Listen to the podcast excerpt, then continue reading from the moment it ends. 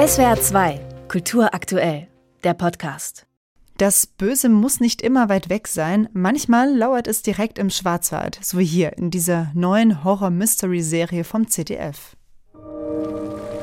Ist alles okay? Ich kann es nicht genau beschreiben, aber da sind diese Gestalten. Die, die schauen mich an mit ihren leeren Augen. Und dann sind sie plötzlich einfach wieder verschwunden. Wann ist es zum letzten Mal passiert? Heute. Alles gut? Ja. Sicher? Ja, sicher. Die junge Frau, die wir hier hören, heißt Lisa. Die 17-Jährige leidet an Epilepsie und sie hat Visionen. An ihrer alten Schule wurde sie deswegen gemobbt. Deshalb ist sie mit ihrer Mutter von Stuttgart in die fiktive Kleinstadt Großstetten gezogen. Mitten im Schwarzwald, Schützenverein, Kirche, Jungschar. Dort scheint die Welt noch in bester Ordnung. Wäre da nicht dieser Amoklauf an der Schule, der vor einem Jahr die Stadt erschüttert hat?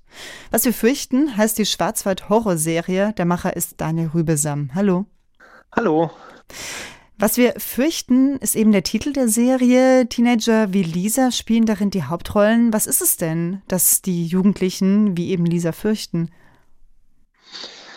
Naja, also äh, im Fall von Lisa ist es tatsächlich so ein bisschen, sich selbst so zu finden, also die eigene Identität, beziehungsweise halt auch zu verstehen, wie man so in diese Welt passt, weil sie da nicht eben so ganz so reinpasst aktuell. Das ist grundsätzlich auch ein Thema, was eigentlich alle Jugendlichen in dieser Serie so betrifft oder halt beschäftigt.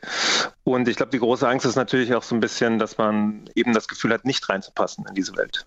Ja, da gibt es auch noch eine andere Figur, einen anderen Jugendlichen, nämlich Simon, der seine Homosexualität entdeckt und als seine religiös-fanatischen Eltern das herausfinden, schicken sie ihren Sohn zu einer sogenannten und auch seit 2020 verbotenen Konversionstherapie, wo Simon in Anführungsstrichen geheilt werden soll. Also wir hatten es eben bei Lisa das Thema Mobbing, dann die Suche nach der eigenen sexuellen Identität, Homophobie.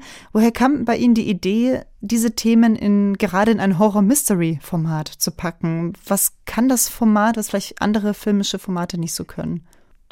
Also grundsätzlich muss man sagen, dass ich schon immer so eine große Affinität zum Genre hatte und ähm, ich das Schöne daran immer fand, dass man durchaus wichtige Themen erzählen kann und auch auf eine Art verpacken kann, die im besten Falle natürlich auch ein, ein breiteres Publikum erreichen können. Einfach weil man zusätzlich noch ähm, diese Genre-Elemente hat, mit denen man teilweise Sachen dramatisieren kann, fiktionalisieren kann und gleichzeitig aber auch eine gewisse Unterhaltung schafft.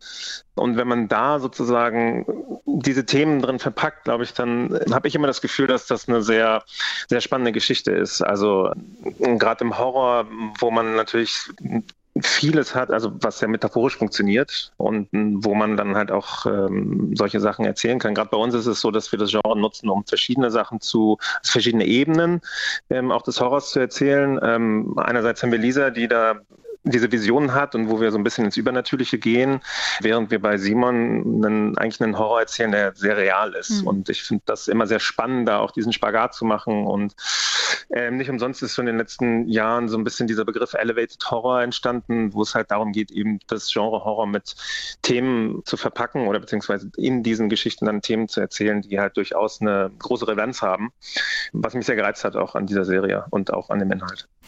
Ich habe ja schon gesagt, dass das Ganze in dem fiktiven Ort Großstetten spielt, im Schwarzwald. Und wir haben eben schon über die Teenager gesprochen, über Lisa und Simon, die sich da jetzt mal ganz grob gesagt dem Bösen stellen müssen. Und ich habe da auch so ein bisschen an die Kult-Horror-Mystery-Serie Twin Peaks denken müssen. Die spielt ja auch in einer kleinen Stadt, umgeben von Wäldern. Und äh, dort lernen Teenager auch das Böse kennen. Aber eigentlich ist es in Twin Peaks so, dass das Böse aus den menschlichen Beziehungen kommt. War das auch so ein bisschen so ein Vorbild? Weil ich hatte bei Ihnen in der Serie auch den Eindruck, es geht viel darum, wie Menschen miteinander umgehen. Also Stichwort eben diese Konversionstherapie oder auch Mobbing.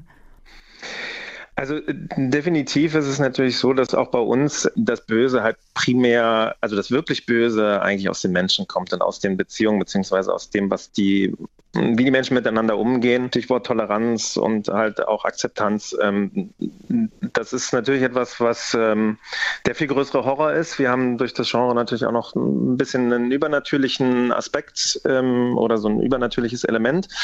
Twin Peaks ist sicherlich für viele einfach immer ein Vorbild. Ich muss gestehen, ich habe das Kind oder als Jugendlicher gesehen und kann mich erinnern, ich war sehr angetan davon.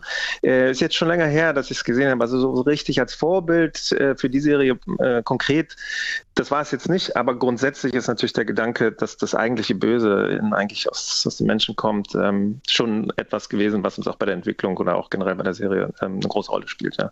Sie hatten vorhin das Stichwort Elevated Horror erwähnt. Das habe ich jetzt zum ersten Mal gehört und ich hatte aber auch beim Reingucken in die Serie schon gedacht, dass es eigentlich interessant ist, weil so ein Thema wie zum Beispiel Homophobie ist leider auch im echten Leben eine traurige Tatsache. Also tagtäglich werden queere Menschen in Deutschland bedroht und oder sogar angegriffen.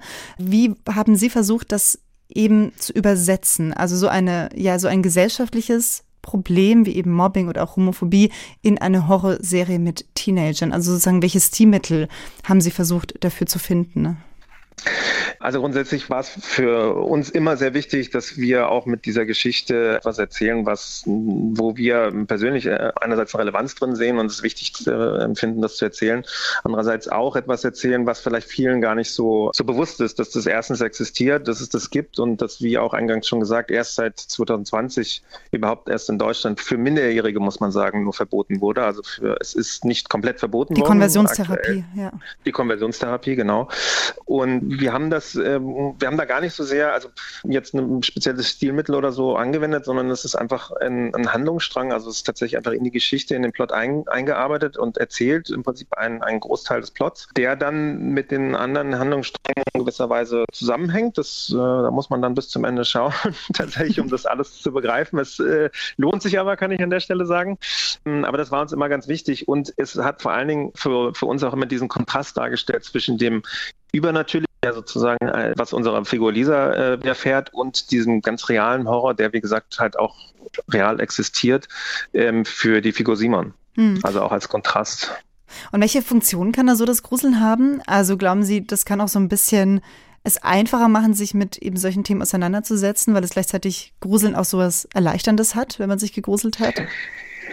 Absolut. Also das ist ja das, was ich eingangs gesagt habe, dass ich das immer ganz spannend finde, das Genre auch zu nutzen, um eben solche Themen halt aufzuarbeiten oder zu erzählen, einfach damit man auch einen, vielleicht auch einen ganz anderen Zugang hat zu so einem Thema, dass man jetzt sich nicht das schwere Drama anguckt, in dem das dann ab, also erzählt wird, obwohl es da auch sehr schöne Filme zu gibt, das muss man auch an der Stelle sagen, auch in der Vorbereitung. Für mich war das Thema auch neu, ich habe mich da einarbeiten müssen, muss ich gestehen. Und mich hat das auch schockiert, als ich am Anfang festgestellt habe, dass es das so auch tatsächlich gibt. Aber es, es macht es natürlich für andere dann vielleicht auch ein bisschen zugänglicher, weil man nicht die ganze Zeit sozusagen mit dieser Schwere des Themas, was einfach für mich so ist, es ist einfach ein, hat mich sehr betroffen gemacht auch, dass man die ganze Zeit damit konfrontiert ist und zwischendurch mal so ein bisschen auch eine, in dem Sinne Erleichterung bekommt über das Genre und auch über die, ne, auch wenn man sich da mal erschreckt und so, weil auch nach jedem Erschrecken so eine Erleichterung mhm. sozusagen wieder eintritt und man dadurch auch gefühlt auch wieder ein bisschen offener wird ähm, für dann auch das Drama, was dahinter steckt.